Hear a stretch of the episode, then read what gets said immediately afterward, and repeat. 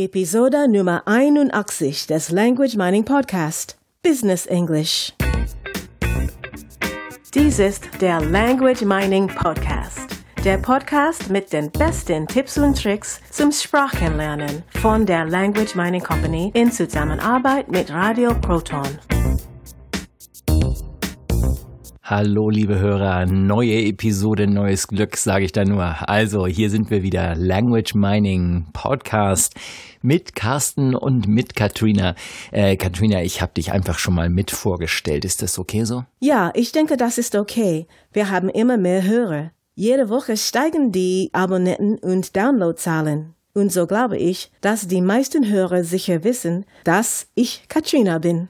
Ja, das denke ich auch. Also heute geht es um Business. Ja, von Business English wird überall gesprochen. Jeder möchte Business English lernen. Das scheint die höchste Priorität zu sein. Wir sprechen heute darüber, was Business English eigentlich ist.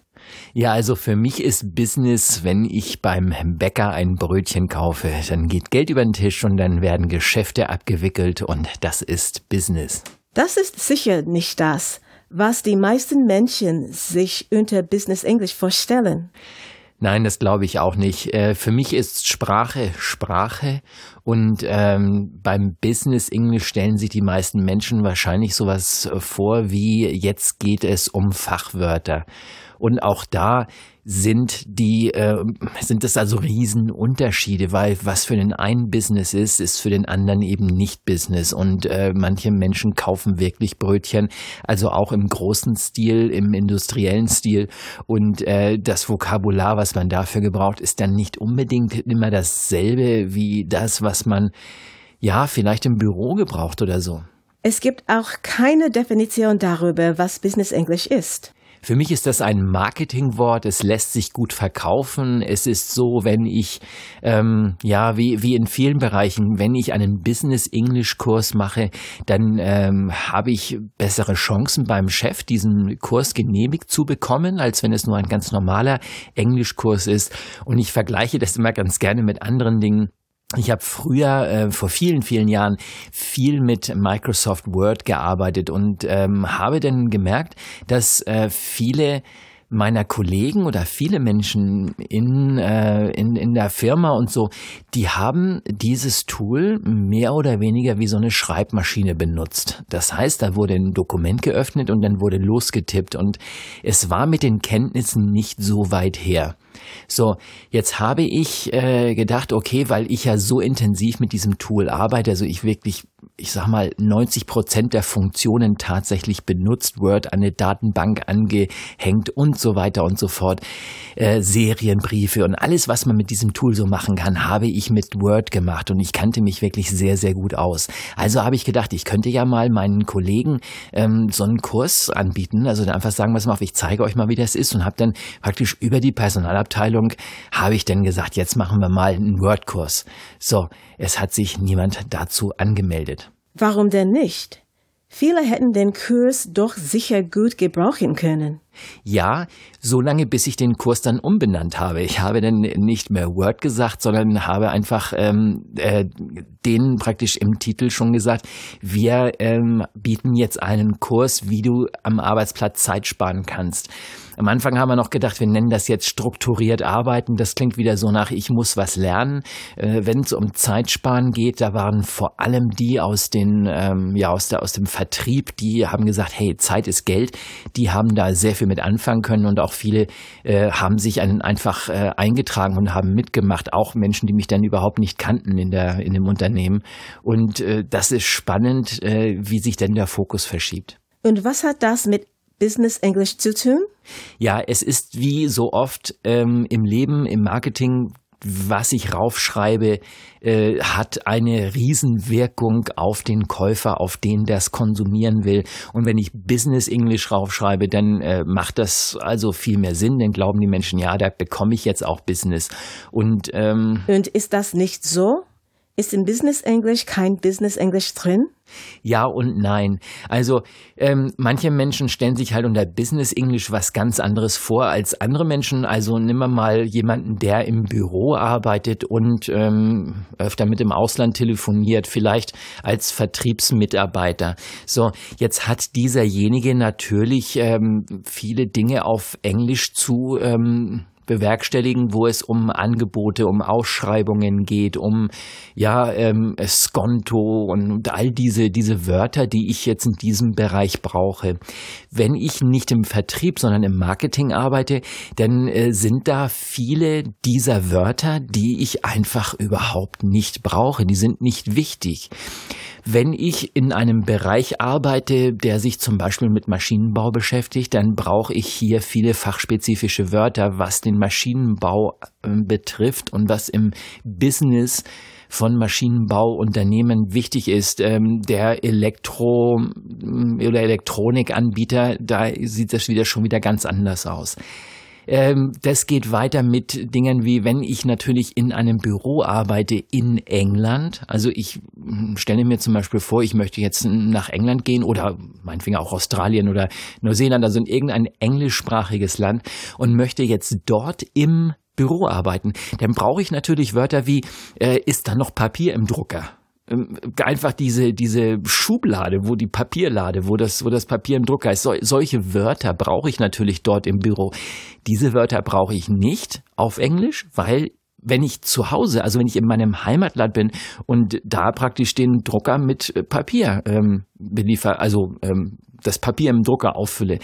Und so ist natürlich die, die Spanne ist, ist sowas von weit und von breit, dass es unheimlich schwer ist, da jetzt zu sagen, ich lerne jetzt Business Englisch und dann kann ich's auch. Was sollte jemand tun, der gern Business English lernen möchte?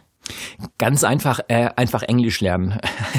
so einfach ist das. Mehr, mehr ist da wirklich nicht dran. Also diesem Wort Business nicht zu viel Beachtung schenken. Das ist, wie gesagt, ein Marketingwort. Und äh, hier jetzt nochmal zurück zu dem Beispiel mit diesem Wordkurs. Ähm, einfach mal schauen, welche äh, Funktionen brauche ich dann denn überhaupt in meinem äh, täglich, in meiner täglichen Arbeit mit Microsoft Word, wenn es jetzt das Tool ist oder irgendeine andere Software? Was kann ich damit machen?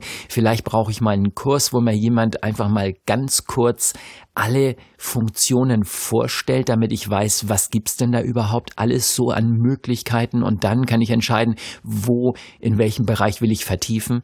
Oder ähm, ich gehe einfach her und sage, ich, ich lerne jetzt einfach mal hier so ein paar Sachen und schau mal, wie viel Zeit ich damit äh, einfach einsparen kann in der täglichen Arbeit. Und so ähnlich ist das mit dem Englisch auch. Das heißt konkret, wer nach Business English sucht, sollte einfach das Wort Business weglassen. Ja, wiederum ja und nein. Äh, wieder ist natürlich so, wenn jemand nach Business English äh, sucht, dann ist es in der Regel auch so, dass in diesen Kursen, wenn es jetzt Kurse sind oder wenn es auch, äh, kann ja auch Software sein oder so, dass, äh, dass da praktisch schon ein bisschen in die Richtung gearbeitet wird. Und zwar meine ich jetzt natürlich einerseits vom Inhalt her und andererseits natürlich auch ein bisschen Richtung Zielgruppe wenn jetzt, ähm, sagen wir mal, der, der Schüler oder der 20-Jährige wird sich wahrscheinlich von einem Business-English-Kurs nicht so begeistern lassen und so ist dieser Kurs eher für ja, Beruf, Menschen im Beruf konzipiert, die vielleicht schon ein bisschen älter sind. Ich habe keine Ahnung. Also hier mal so ein bisschen schauen, in welche Richtung geht es denn, für wen ist das denn, denn gedacht? Und ähm, dann natürlich klar, je, je mehr ich auf Einzelkurse, Einzelcoaching hinausgehe, da äh, kann natürlich dann der, mein, mein Language Trainer, mein Language Coach, kann mich dann natürlich genau in die Richtung führen, die auch für mich wichtig ist. Also wenn ich jetzt sage, ich möchte jetzt ähm, mein Ziel ist jetzt zum Beispiel locker Vorträge zu halten über Mikrobiologie oder was auch immer mein Fachgebiet ist und äh, möchte das im dem und dem Sprachraum machen. Dann habe ich natürlich hier eine ganz klare Vorgabe. Wenn ich dann natürlich weiß, ich bin ähm, zum Beispiel Wissenschaftler oder ich bin in der Entwicklungsabteilung, ich bin äh, Vertriebsmitarbeiter. Jetzt ist natürlich der Fokus ganz anders. Jetzt kann natürlich der Kurs auf diese Punkte ausgerichtet werden und dann dann geht's eben nicht mehr um äh, Druckerpatronen, sondern es geht dann um ja öffentliche Ausschreibung. Wie sage ich öffentliche Ausschreibung? Ich muss ganz ehrlich sagen, als ich damals, ich habe da viel mit einer Vertriebs ähm, äh, ähm, mit einem Vertrieb zusammengearbeitet, also Englisch Trainings gegeben für eine, eine Vertriebsorganisation. Und damals bin ich zum ersten Mal mit, mit englischen Begriffen für zum Beispiel das Wort öffentliche Ausschreibung äh, konfrontiert worden. Ich kannte dieses Wort de facto auf Englisch nicht, obwohl mein Englisch auf einem sehr hohen Niveau war. Also da geht's natürlich dann immer in das Fachgebiet rein. Komischerweise auf Spanisch kannte ich das Wort, das war überhaupt kein Problem, weil ich in Spanien im öffentlichen Dienst gearbeitet habe und es dort viel um öffentliche Ausschreibungen ging für äh, IT-Equipment. Also je nachdem, wo man zu Hause ist, in welche Richtung es geht, ist das Vokabular eben spezifischer oder nicht spezifischer. Also es geht hier mehr um Vokabular und viel weniger um, äh, ja, um den Titel des Kurses. Das ist also der Mythos Business English. Es ist vielmehr ein Marketingwort. Es kommt immer darauf an, was, in, was in dem Kurs behandelt wird. Genau, also es geht darum, was möchtest du, lieber Lerner, für dich lernen? In welche Richtung möchtest du gehen? Geht es um Büroenglisch? Geht es um Vertriebsenglisch? Geht es um Elektrotechnik-Englisch? Oder welche, in welche Richtung geht es? Was ist dein Business? Und nochmal, wie am Anfang schon, erwähnt, wenn ich beim Bäcker um die Ecke Brötchen kaufe, dann ist das Business. Und auch hier darf ich äh, die entsprechenden Wörter, Sätze und Ausdrücke, Wendungen kennen, um eben meine Brötchen zu bekommen. Das war ein toller Schlusssatz, Carsten. Und wir hören uns nächste Woche wieder. Tschüss. Genau, von mir auch nochmal. Tschüss, bis dann. Das war der Language Mining Podcast. Der Podcast mit den besten Tipps und Tricks zum Sprachenlernen von der Language Mining Company in Zusammenarbeit mit Radio Proton. Weitere Informationen finden Sie unter www.languageminingcompany.com und www.radioproton.at.